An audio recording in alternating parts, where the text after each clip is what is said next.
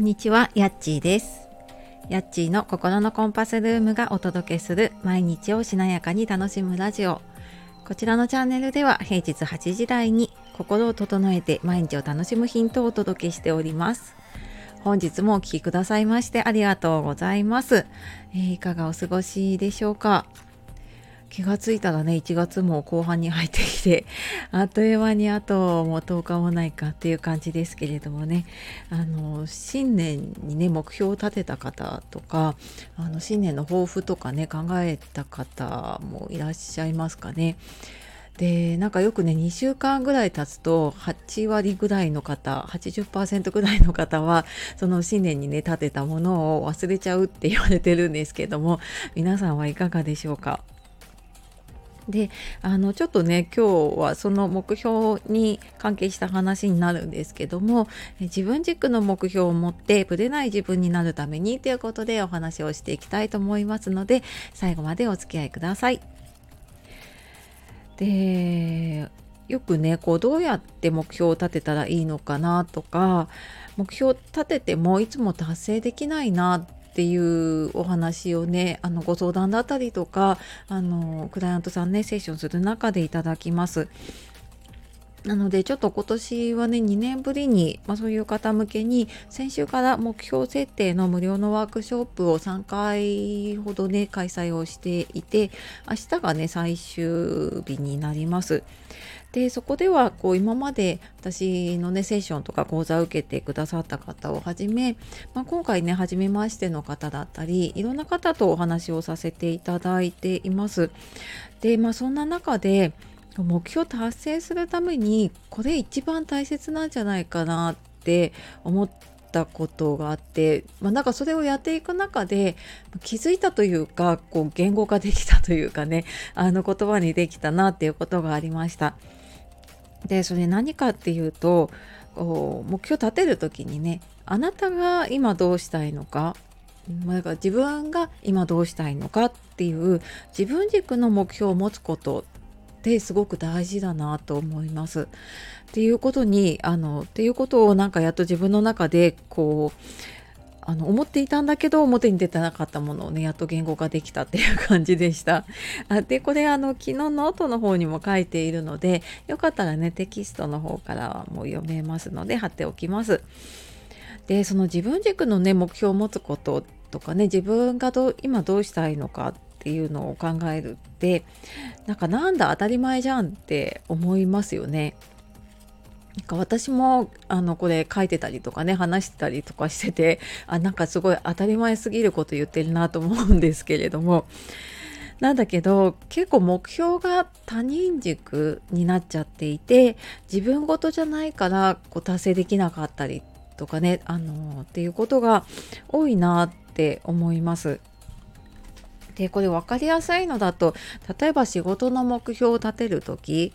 うんその会社の仕事だったりすると、まあ、会社の売り上げをね考えないといけない場合なんかって会社の目標になっててしまうんですよね。でついついなんかこれだけこう売り上げ上げなきゃいけないとかこれをやれって言われてるからこうしなきゃいけないみたいな風にあの自分の目標っていうよりはもう会社の目標会社のための目標になってしまうことも多いですね。で私も会社員の頃ってあの半年ごとに会社によるんですけど会社の評価のためにねこう半年の目標とか、ね、1年の目標とかっていう目標を、まあ、立ててたっていうよりも当時はもうなんかもう無理やり立てた立てさせられてたみたいな感じでしたね。でそれもなんか自分がこう管理職になっていくとそのいろんな人のね目標を聞いてでこう面談をしたりみたいなのでねなんかそれもすごいやらされてる やらされてるなみたいなあこの時期来たなみたいな感じでやってたなっていうのをねなんかそうそうこれをね書きながらすごい思い出しました。でなんか自分でね一応考えて立てたはずの目標なんだけどその時の仕事の目標って全然こうなんか達成しようと思わないことがほとんどだったんですね。うん、っていうかもう目標何書いてたのかも忘れちゃってて半年経ってまたそれ見直した時にああそうだなんかこんなの書いてたなみたいな感じになってました。でその頃っでなんか私は全然このコーチングとかも知らなかったし自分自身の目標とかっていうのも全然立てたこともなくってなんか目標なんか立ててなんか意味あんのかなみたいな風に思ってたくらいだったんです。ででもなんかそこからもうちょっとしてからかな私もコーチングだったりとかいろいろ学ぶようになってあやっぱりなんか自分がねどうなりたいとかどうありたいとかっていうその目印というかねを決めるってすごい大事なことなんだなっていうのを思ってなんかそこから結構いろいろねあの人生というか変わってきたなって思っています。で私たちってこう会社とかね家庭だったりいろんな役割があるのでこう会社のためとか家族のためっていう風に考えることもすごくね多いです。でそうすると何が起こるかっていうと自分の心が置き去りになっちゃうんですね。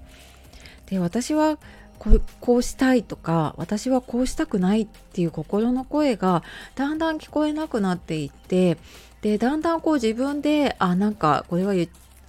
これは言っちゃいけないじゃないけれどもなんか蓋をしてしまうように、ね、なっちゃうんですね。で目標ってこう自分のね道しるべになるものなのでやっぱり何より大事なのってあなたが今どうなりたいのかとかあなたが今何を手に入れたいのかってあくまで主語は私であの目標をね考えていくといいなと思います。で自分軸で考えられるようになるとこれその目標を考えるだけじゃなくていろんなことを私たち常にねいろんなえーと、判断だったりとか思考していると思うんですけれども、ね、あの1日にも何万回もね意思意思決定というかねしてるって言われるように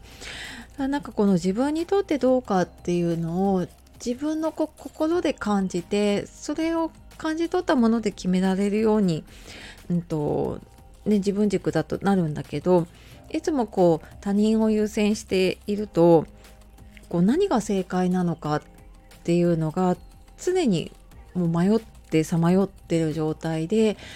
もうなんか決められないあこうなんかブレてる状態が続いてしまうんですね。なのでなんか私もやっぱり時々迷ったりとかした時はなんか私はどうしたいんだろうってちょっと考えてみたりもうあとは私は私っていう風に呪文のように唱えていると あの自分がどうしたいのかっていう軸がね自分に戻っていくのであなんかちょっとブレてるなと思った時はもう私は私と思って私はどうしたいんだろうっていう風にあのこれ自己自己中とかとはまた違うんだけどねちょっと自分に軸を戻すっていうのをね意識してみると、えー、いいんじゃないかなと思います。でこの自分軸でね生きるために大切な自分の棚卸しだったりは私の無料メール講座の方で、えっと、テキストだったりワークとかだったりとかでちょっと自分と向き合うようなものがあのたくさんあるのでねよかったらそちらの方も読んでみてください。えー、というわけで今日は自分軸の目標を持ってぶれない自分になるためにということでお話ししてきました。最後までお聴きくださいましてありがとうございます。では素敵な一日をお過ごしください。じゃあまたね